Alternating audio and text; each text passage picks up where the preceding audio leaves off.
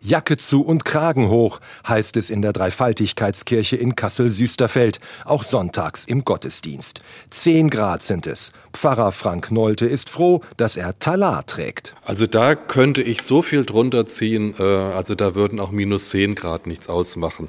Also ein Talar ist sehr weit. Um 95 Prozent sinkt jetzt die Energierechnung der Kirche. Und man tut was fürs Klima, sagt der Pfarrer. Trotzdem, er wollte was Warmes für seine Gemeinde tun. So, da habe ich ein bisschen recherchiert und da fand ich diese Wärmekisten mit einem Akku drin. Ähm, und da haben wir gesagt, das wäre die Möglichkeit, wirklich den Menschen äh, trotz alledem Kälte drumherum doch äh, Wärme in der Kirche auch zu bringen.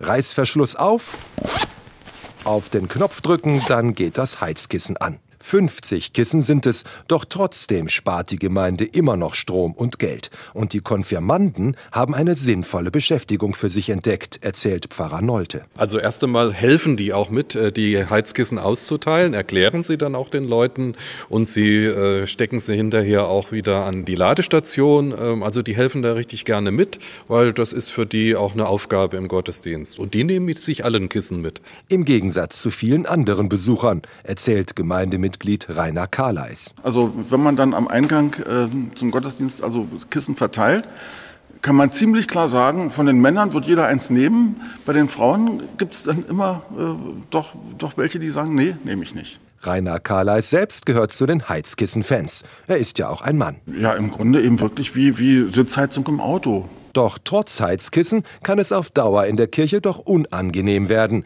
Deshalb dauern die Gottesdienste nur noch 30 bis 45 Minuten. Und anschließend gibt es was Heißes zu trinken. Das ist Tradition in der Dreifaltigkeitskirche.